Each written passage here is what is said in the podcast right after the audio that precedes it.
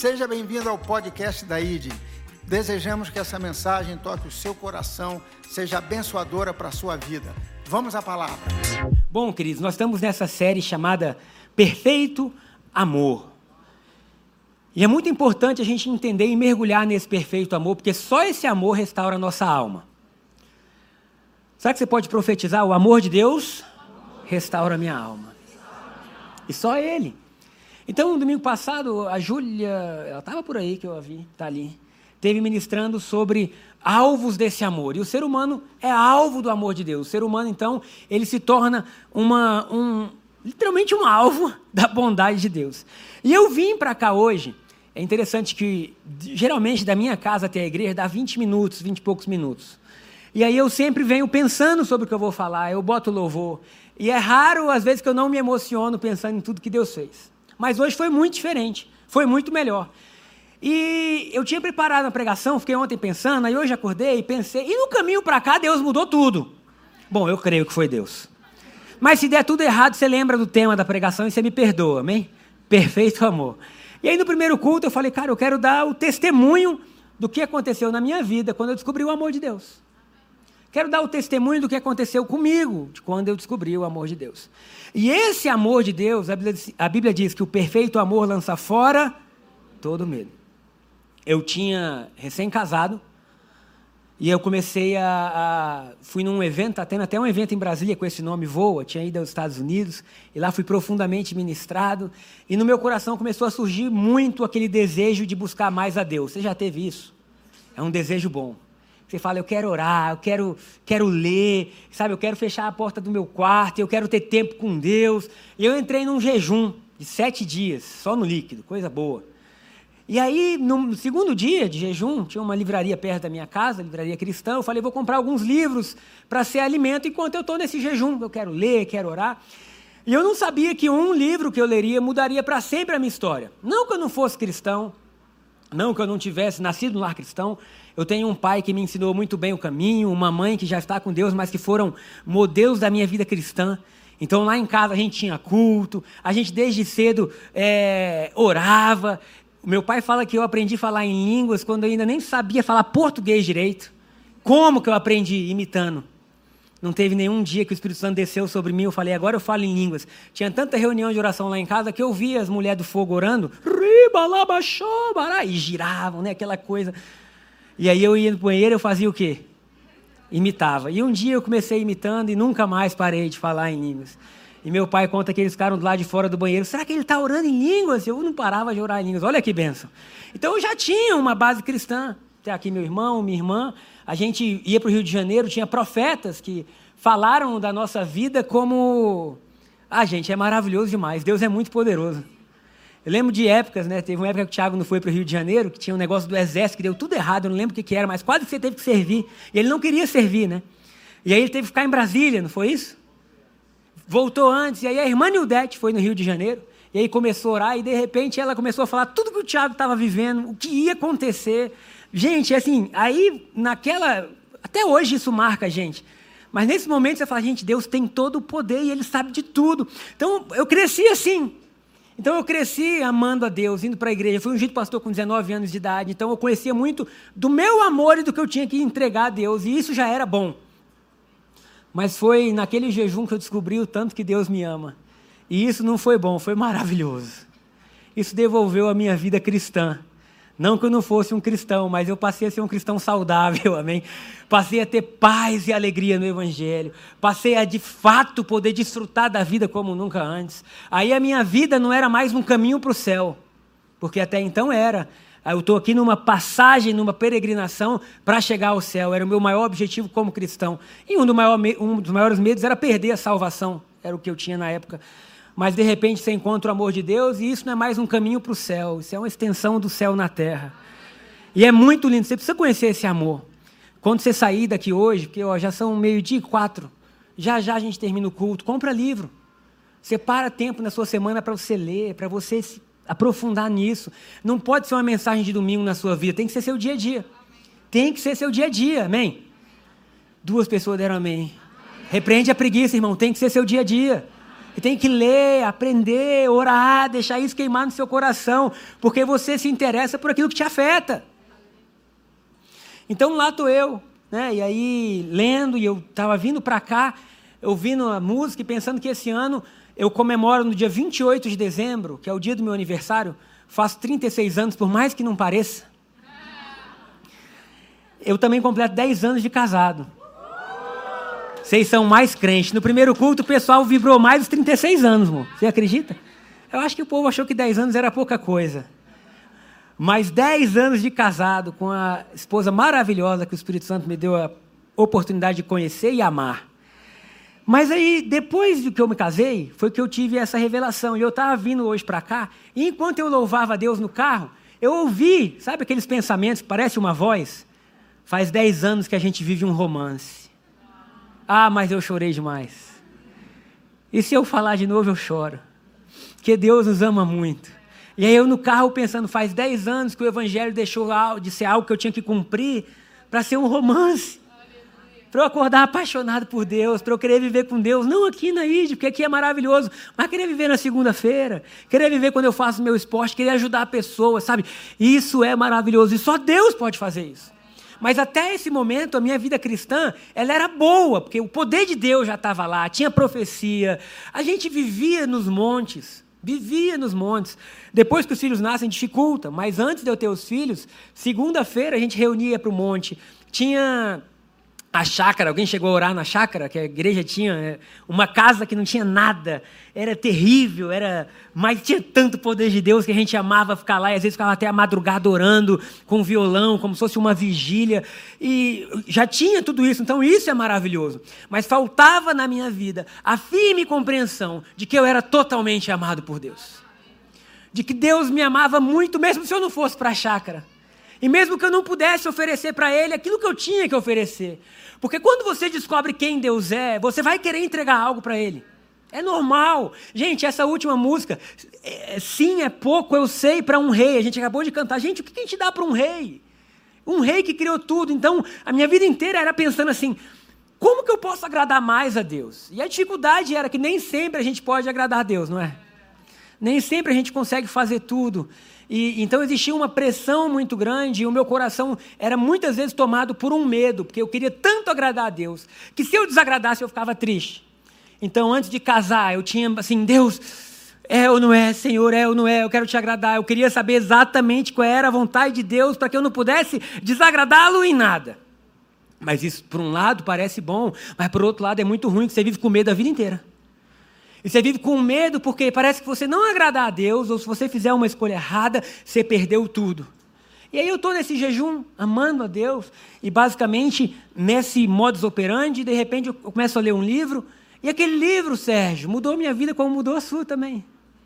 E eu estou lendo o livro, e ali ele começa falando sobre José. O nome do livro é Favor e Merecido, eu falei no primeiro culto, acabou tudo lá fora. Mas você vai na Amazon, dá o seu jeito e compra, se você quiser.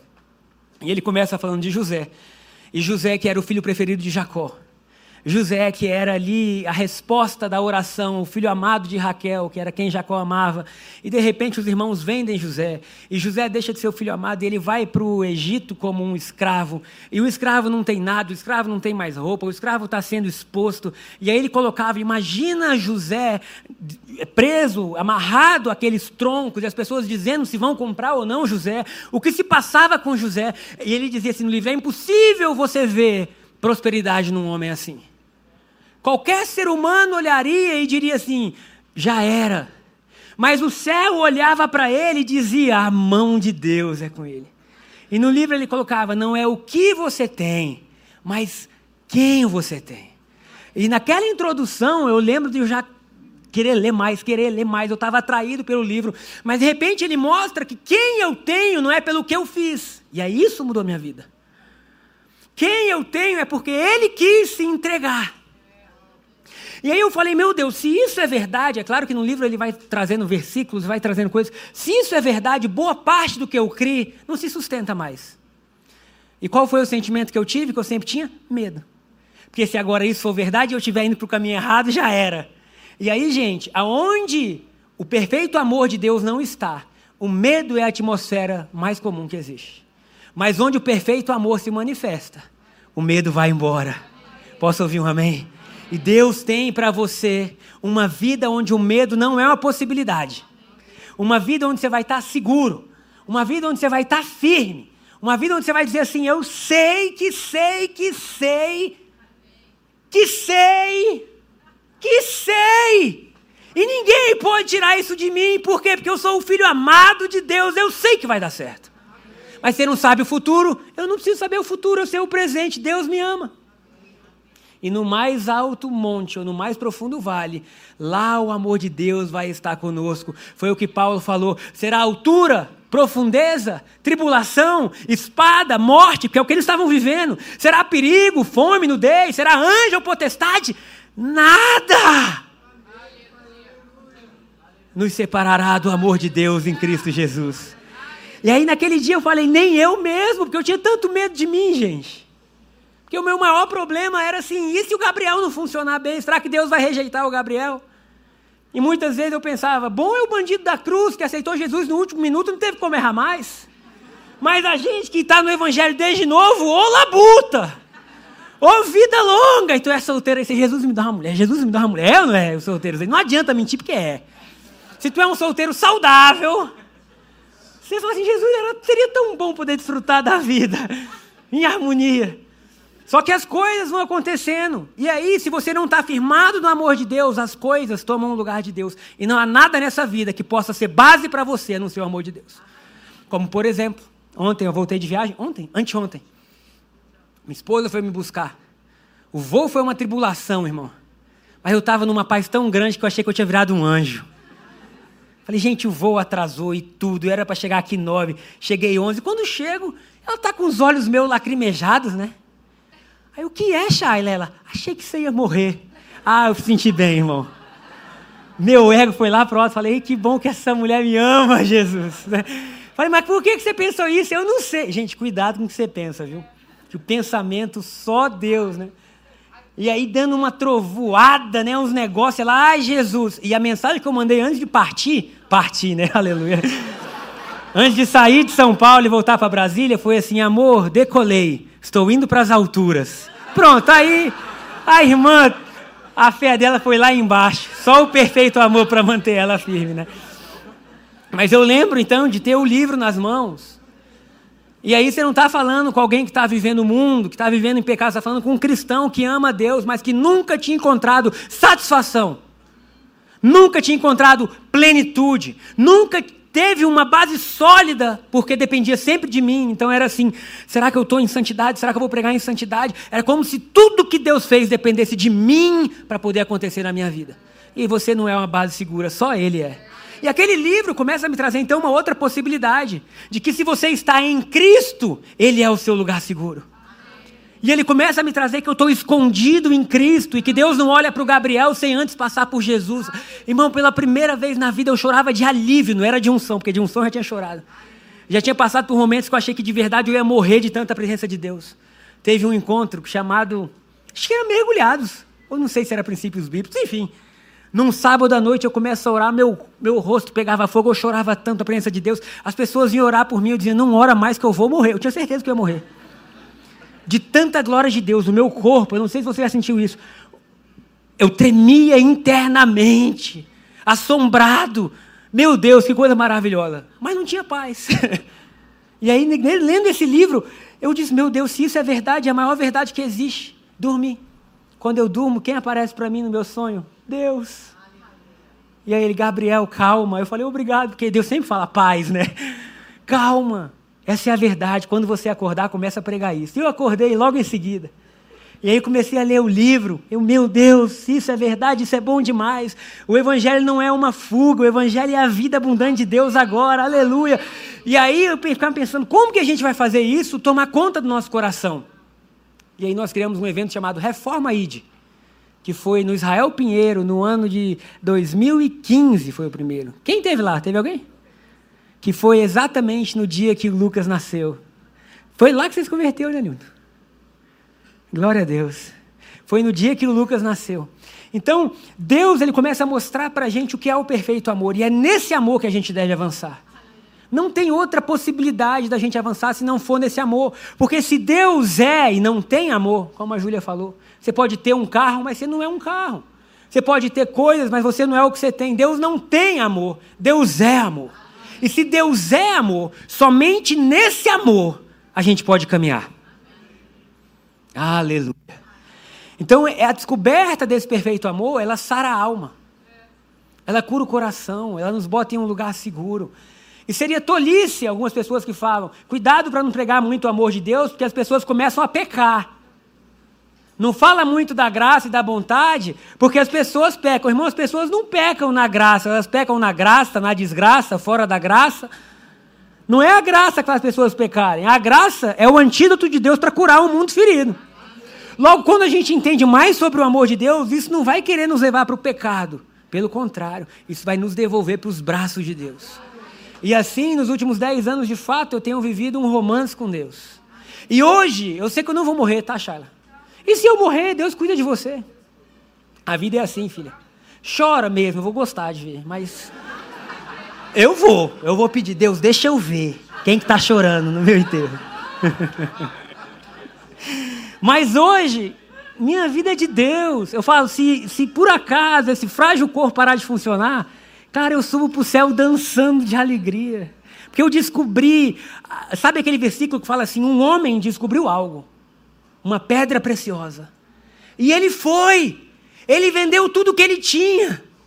E ele comprou aquele terreno porque ele achou a melhor coisa da vida. Eu lembro de ler esse versículo e falar: Deus, eu preciso encontrar isso. Porque eu sou crente. Mas dói te dar as coisas, Deus. E esse homem vendeu tudo que tinha e foi com alegria e comprou aquele terreno. E hoje, irmão, eu falo: olha, se Deus soprar para lá, é para lá que eu vou. Se Deus soprar para cá, é para cá que eu vou. Por quê? Porque quando você descobre esse amor perfeito, nada mais te satisfaz. Nada mais te satisfaz. Davi falou assim: provar e vede que o Senhor é bom provar e experimentar. O evangelho não é algo para você ouvir domingo. Isso é bom, vai te trazer paz. A gente louva. Ai, um arrepio. Amém. O evangelho é para você provar e falar: Isso mudou minha vida. Isso mudou o curso da minha história. Isso mudou a forma que eu penso. Glória a Deus por isso. Será que você pode dizer glória a Deus por Cristo Jesus? Glória a Deus por Cristo Jesus. E aí eu fiquei pensando nisso. E aí eu ia pregar de Efésios, capítulo 3, versículo 14 ao 20, que foi um pouco do que a Júlia falou.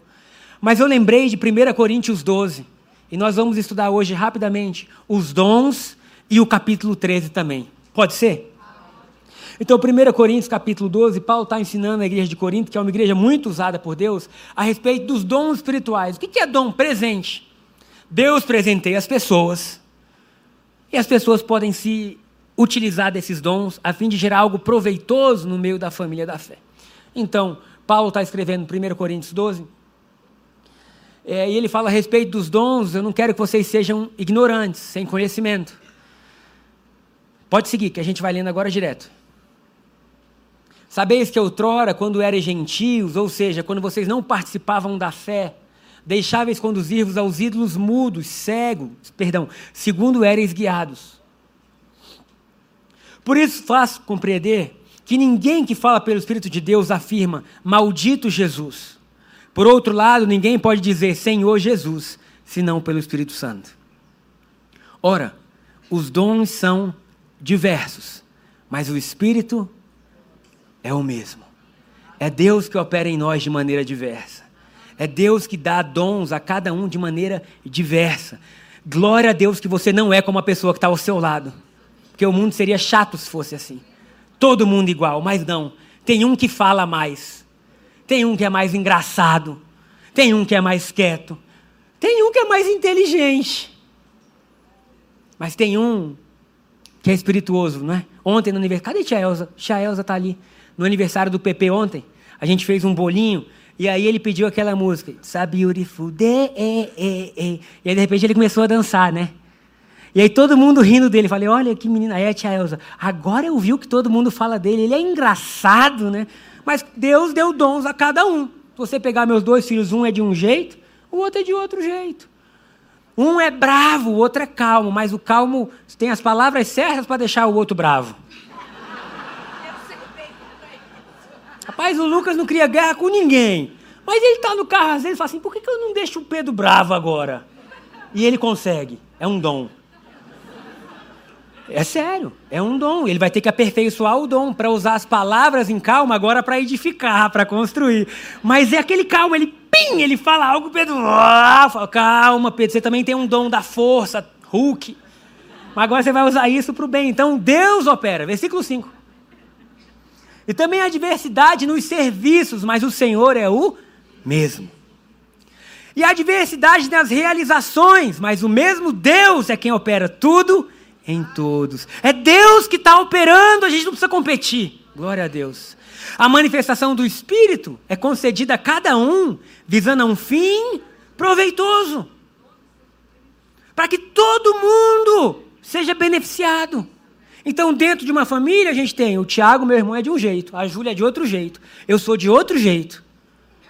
Quando eu era mais novo, eu gastava meu dinheiro. A Júlia achou que eu faço isso até hoje. Não, hoje eu amadureci, irmão. Mas quando eu ganhava meu dinheiro de mesada, lembra? Irmão, era o seguinte: chegava na família, o que, que vocês querem? Nada, só din-din. E aí, lembra, Gel? Aí tinha as famílias, e aí o meu era Natal e aniversário, eu ficava rico naquele mês.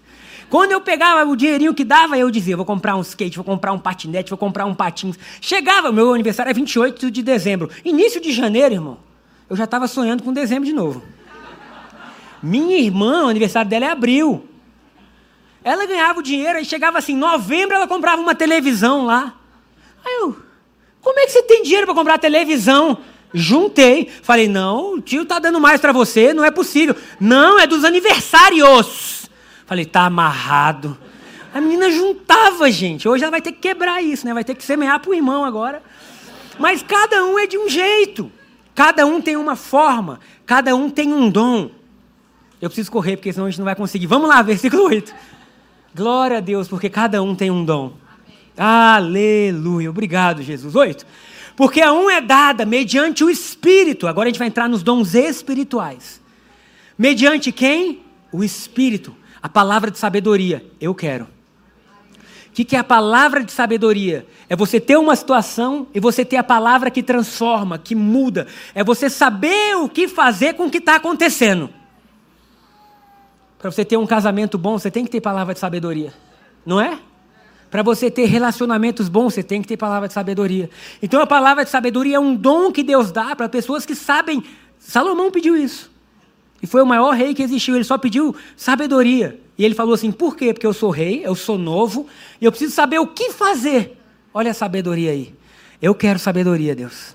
Mas Paulo continua dizendo: então, uns recebem a palavra de sabedoria, que é aquela palavra que você busca um conselho e você fala, cara, eu nunca pensei nisso, que conselho bom. Ao outro, segundo o mesmo Espírito, a palavra do conhecimento, que agora são coisas que não estão acontecendo, mas vão acontecer. Oh, glória a Deus. Palavra do conhecimento é aquilo que você fala assim: olha, não está acontecendo agora, mas Deus está revelando. Falei no primeiro culto, meu pai se converteu no Rio de Janeiro, 19 anos, não é isso, pai? no, no, no alto do prédio de Copacabana. Não era isso? E a casa pegava fogo, mas não era só o fogo de Deus, é porque o calor do verão esquentava tudo. E ali pequeno, né, o lugar pequeno, mas tinham profetisas, mulheres que eram usadas de Deus de forma tremenda e tinham palavra de conhecimento. De tal forma que ele fala assim: antes do Tiago nascer, Deus tinha falado sobre ele. No ventre ainda, Deus disse: esse é dessa forma e vai fazer isso. Quando Júlia foi nascer, ele falou: essa vai ter cabelo encaracolado. Não era isso? Se eu tiver errado, é porque eu não uso minha memória para guardar tanta coisa assim. Tiago é melhor nisso. Mas, e aí nasce a menina. E quando eu vou nascer, esse aqui vai fazer isso. O que, que é isso? Palavra de conhecimento. Alguém está vendo o futuro como se fosse presente. E a partir disso tem um posicionamento. Glória a Deus, porque Deus nos dá isso. E outros, o mesmo espírito, a fé. Fé que opera também como um dom. Fé para quê? Às vezes é um empecilho tão grande na sua vida que você precisa de um dom da fé para dizer: vou vencer. Não vou ficar parado nessa situação. É aquela fé que vem, que toma seu coração. Aleluia. O outro no mesmo espírito, dom de curar. Olha quanta coisa boa. O que é o dom de curar? Tem alguém enfermo, você vai, você ora, a pessoa é curada. Quantos milagres a gente viu na vida, na Bíblia? Aleluia. Ah, Hã? na vida também e na Bíblia. É, Deus continua operando. É porque eu falei na Bíblia, ele falou na vida e na Bíblia também, em tudo que é lugar, né, Raniel? A outra, operações de milagres. Eu quero. Deus vai fazer com a gente milagre. Dois amém. Falando como igreja, eu não sei como vai ser, mas Deus vai operar milagres. Coisa que a gente nunca imaginou vai acontecer. Deus vai nos dar influência, amor, Deus vai nos dar posicionamento, é Ele que faz. Há outros ainda, discernimento de espírito. Isso aqui é bom, gente. Ah, perdão, operações de milagre é profecia. O que, que é isso? Assim diz o Senhor. Os assembleanos são craques nisso. Deus está falando, é quando você fala algo que Deus está dizendo naquele momento, isso é um dom. Quantas vezes tiveram pessoas que passaram na nossa vida, no nosso caminho, que foram utilizadas para dar uma palavra de Deus naquela hora? Olha, Deus está falando isso. É um dom, gente. Não é da pessoa. Porque você já imaginou se alguém pudesse falar por Deus sempre? Mas não, de repente você está orando e vem aquela revelação, e você sente algo e fala assim: olha, Deus está mostrando isso. Aqui na igreja a gente tem uma etiqueta, porque senão é muito. Não é que é perigoso, mas geralmente só pessoas que têm o dom devem falar assim, porque quando não é o dom, é você, você fala, Deus está dizendo, Jesus amado, e não é Deus. Gera uma confusão. Então hoje a gente fala o quê? Olha, eu senti algo no meu coração no nosso meio, assim, eu tive uma, uma impressão, isso tem a ver, você vai com mais calma, por quê? Porque esse dom da profecia, como muitas pessoas gostavam, começaram a liberar a profecia, e às vezes não era Deus nada, era ela. Vejo que tu vai casar ainda esse mês. E a mulher comprou tudo, irmã, e passou o mês, passou o ano, e não era nada Deus. Então são dons. Acontece? Acontece. Nós nunca vamos parar o dom porque aconteceu algo errado. Amém? Nós continuamos honrando o dom e aperfeiçoando a nossa conduta a fim da gente poder viver a plenitude do que há ali. Há outros discernimento de espírito, que é você saber se algo vem de Deus, não vem de Deus. Muita gente tem sensibilidade, chega num lugar e fala: Hum, não é para eu estar aqui não. Né? Então é discernimento de espírito. Se você viu algo ruim na sua vida, repreende. Ah, isso não vem de Deus. Opa, vai embora em nome de Jesus. Ah, mas eu não estou conseguindo. Frequenta a Universal, irmão, vai ser liberto. Manda embora. É verdade, tem hora que manda embora, sai, tem que sair. E sai. Discernimento de espírito. Há um variedade de línguas. O que é variedade de línguas? Você falar a língua dos anjos. É dom, amém? Tudo isso é presente. Então você recebe a presença do Espírito Santo e você vai literalmente fluindo nessas vidas. Eu recebi esse dom que não foi assim, ah, o Espírito Santo desceu sobre mim e eu falei. Sabe como eu comecei a falar em línguas, irmão? Não é tão glorioso, mas eu repetia. Eu era uma criança que tinha reunião de oração na minha casa e as irmãs lá eram barulhentas, arranhavam o chão da casa inteiro. Não é, meu apóstolo? Do dom da línguas?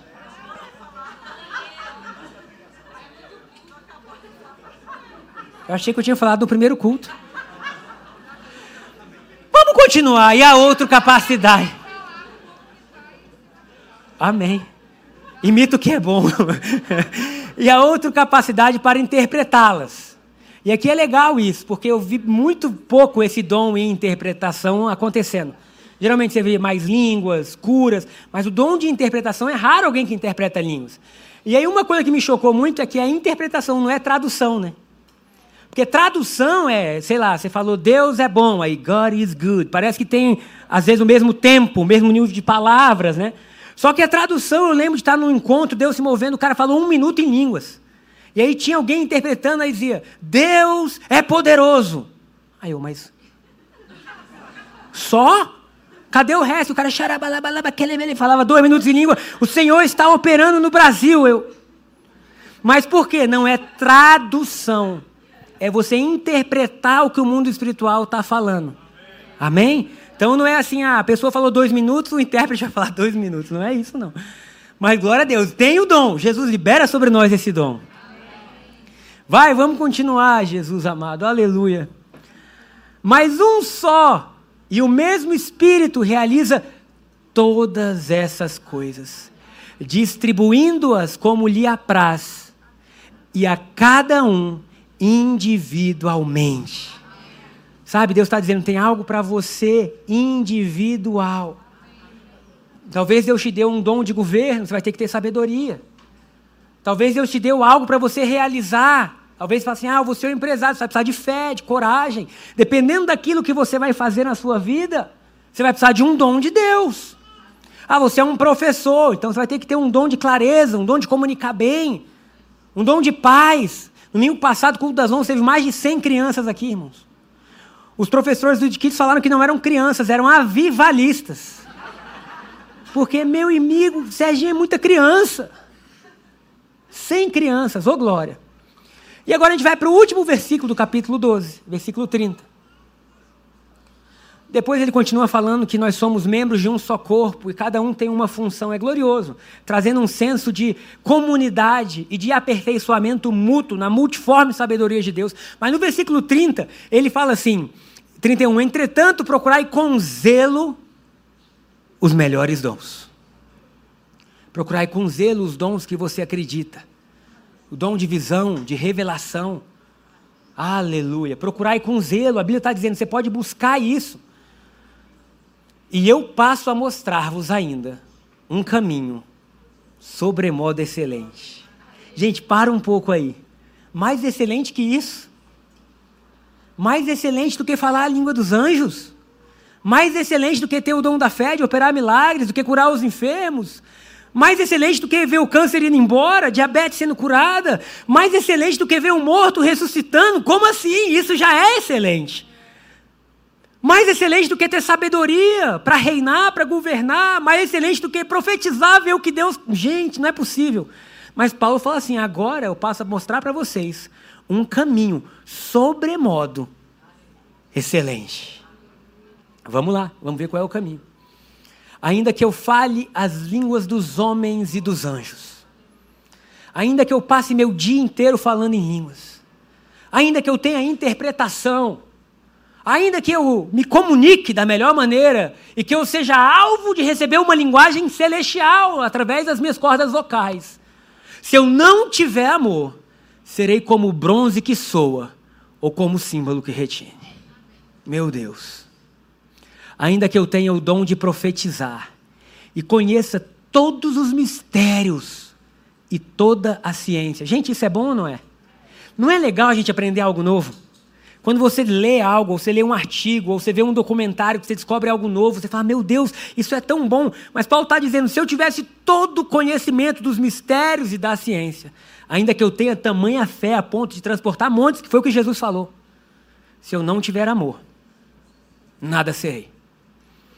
E ainda que eu distribua todos os meus bens entre os pobres, o que todo mundo diria: Uau, que altruísmo lindo! Que coisa maravilhosa! Eu fui a São Paulo e o povo dizendo aquelas fotos do homem no presídio, lavando os pés. Aquilo faz todo mundo chorar. Ainda que eu lave os pés de todos os detentos do Brasil e do mundo.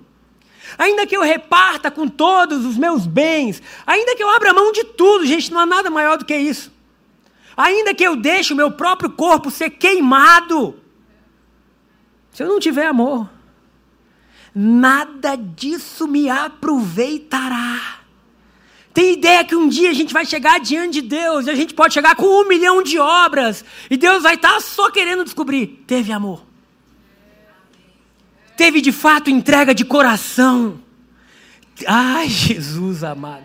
Ainda que eu construa o maior templo e faça 29 cultos por domingo e ache que eu salvei um milhão de almas, se não tiver amor, Ainda que eu chegue no final da minha vida e diga, eu fui fiel à minha esposa, eu lutei pelo meu casamento, eu cuidei bem dos meus filhos, eu falo, que bom! Mas se você não tiver amor, nada disso te aproveita, porque Deus é amor. E o chamado dele é a gente fazer todas essas coisas com amor. O amor é paciente, fala misericórdia, irmão. Porque é duro ser paciente. Mas o amor é paciente, tem calma. O amor aguarda, é isso que Deus faz com a gente. Ele está dizendo: Esse sou eu. Eu sou paciente com vocês. Quando vocês não entendem, quando vocês não me adoram quando devem, quando vocês entendem a Bíblia errado, eu tenho paciência. É benigno no sentido de bondoso. O amor não arde em ciúmes, amém? Jesus amado. Não se ufana, não se ensoberbece Pode ir para o 5. Não se conduz inconvenientemente, não procura os seus interesses. Meu Deus, a gente passou a vida inteira lutando pelos nossos próprios interesses. A vida inteira pensando como isso vai ser favorável para mim ou para minha família. E aí vem Deus e fala assim: olha, mas o amor não procura os seus próprios interesses. O que nos faz acreditar que Deus não quer usar a gente. e aí boa parte da nossa fé cristã cai por terra, porque Deus não, quer, não te quer como instrumento. Porque se Deus quer te usar, Ele está atrás do interesse dele. Mas quando o amor é a fonte, Deus está dizendo: Eu não quero te usar. Eu quero que você aprenda só que você é amado, eu quero lhe amar. E através desse amor, a gente junto constrói uma nova história. Porque o servo, aquele que trabalha para, não entra na casa, não abre a geladeira, não está na reunião de família, não é isso? Mas quando Deus fala assim, eu estou chamando vocês para muito além de usar vocês. Ah, mas eu quero ser usado por Deus. É só seu egoísmo falando que você quer ser alguém. Ah, mas eu quero, eu quero mostrar ao mundo que eu tenho dons. Calma. Porque a partir do momento que você descobrir o amor de Deus e você começar a participar disso tudo com Ele, os dons serão normais. Então ele não procura os seus próprios interesses, não se exaspera, não se ressente do mal. Eu preciso de ajuda. Porque cada frase dessa parece que expõe algo na minha vida que precisa de mudança. Não se ressente do mal. Pastor, você não sabe o que a pessoa fez comigo. Quando? Sete anos e dois meses atrás. A pessoa, sete anos, continua ressentida do mal. Ele fala, mas é um direito meu. É, a vida é sua. Mas o amor está dizendo, não se ressente do mal, porque o amor perdoa. E o perdão não é só que libera o outro, libera a gente. Não se alegra com a injustiça. Esse é o amor de Deus. Não se alegra com o que é injusto, não se alegra com tirar do outro que não é teu. Não te alegra em sonegar, em roubar, em destruir. É por isso que quando perguntam para Jesus quais são os mandamentos, ele fala: olha, o mandamento é amar. Ama a Deus, ama o próximo.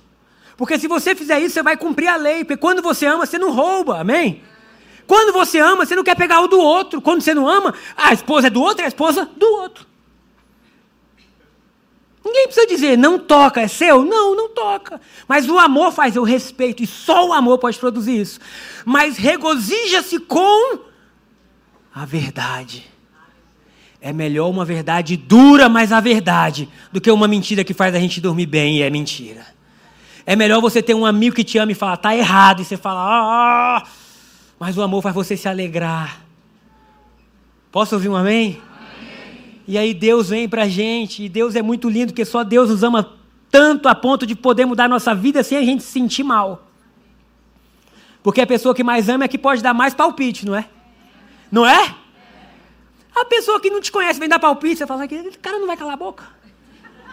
Não é possível, o que ele está falando? Ele não sabe. Mas quando vê alguém que você ama, você fala assim, fala. E aí Deus está mostrando o perfeito amor dele, dizendo, eu amo vocês mais que tudo. A tal ponto que quando ele falar, a gente vai dizer, Fala, Pai. Oh, Deus, obrigado. Mas se alegra com a verdade. Eu quero declarar sobre sua vida que você vai se alegrar com a verdade. Aleluia. Vamos para o próximo. E aqui estamos chegando praticamente ao fim. Obrigado, eu me sinto bem. Tudo sofre. Tudo crê. Tudo espera. Tudo suporta. Meu Deus, ajuda. Mais alguém pede ajuda? Ah, mas qual é a certeza que você tem? Que Deus me ama e nesse amor eu tudo sofro se for necessário. Eu tudo creio, eu tudo espero, eu tudo suporto. Mas você não sabe o que vai acontecer na sua vida. Se eu tiver no amor, ainda que eu caia, o amor me põe de pé. Ah, mas e se acontecer alguma coisa com a sua família? Se acontecer alguma coisa com a minha família, tudo sofro, tudo creio, tudo espero e tudo suporto, porque não é mais o Gabriel, é o amor de Deus. É uma forma de viver. Porque hoje em dia a sociedade tem medo de se frustrar. A sonha abaixo, porque se não der certo, você vai se frustrar. Eu tenho uma boa uma verdade para te dizer, em amor. Se frustra. Faz o concurso que você sonha. Vai, meu irmão, vai! Não para no medo. Se você sonha alto, sonhe alto. Ah, mas e se não der certo? Tudo sofre, tudo crê, tudo espera, tudo suporta. Mas tem um problema: quem não avança pelo medo já está morrendo e não sabe. Está paralisado, achando que está seguro, mas está só paralisado. Porque seguro é andar com Deus. Vamos continuar, gente. O amor jamais acaba. Nunca vai acabar na sua direção. Nunca vai acabar na minha direção. Por quê? Porque ele prometeu. O amor do Gabriel às vezes oscila. E o seu também. Não mente para mim que eu sei que oscila. Às vezes a gente ama tanto uma coisa no dia seguinte, eu odeio, né? Igual criança. Mas o amor dele, o amor verdadeiro, jamais acaba. Alguém pode dizer obrigado, Deus. Na eternidade você vai continuar sendo amado. Falei do meu avô no primeiro culto. Meu avô ria das reuniões que tinha. Porque meu avô era uma figuraça.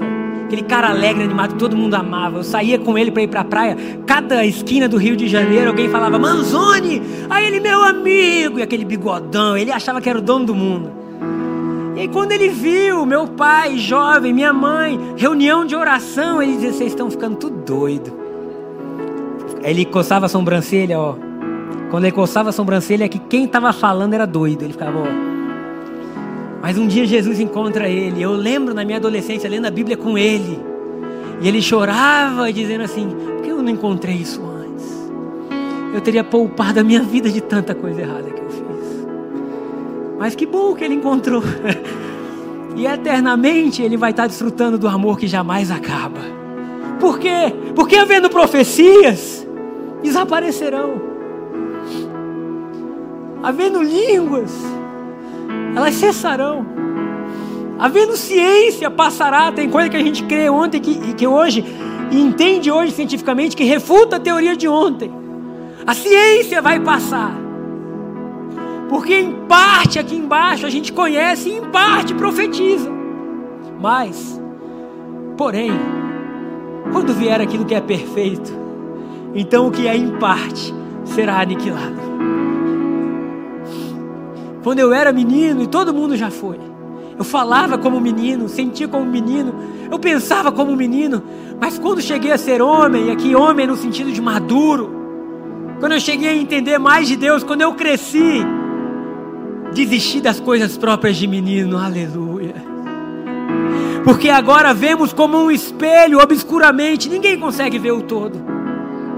Ninguém consegue ver o todo, a gente vê parte de algo muito grande. Então, veremos face a face. Agora conheço em parte, então conhecerei como também já sou conhecido. Verso 13. Agora, pois, permanecem a fé, a esperança e o amor. Estes três, porém, o maior destes é o amor. Minha oração por nós nessa manhã é que Deus os batize com amor porque havendo línguas passará, a profecia passará, mas o amor de Deus permanecerá para sempre. Que tudo que a gente for fazer, seja cuidar da nossa casa, seja cuidar da gente, seja ajudar pessoas, seja trabalhar, seja cheio do amor de Deus. A fim de que de tudo que a gente faça, de fato o que fique é o amor. Amém. Espero que essa mensagem tenha tocado o seu coração. Se você deseja nos conhecer mais e conferir nossa programação, baixe o aplicativo ID Online. E nas redes sociais você nos encontra como arroba ID Brasília. Um abraço, shalom.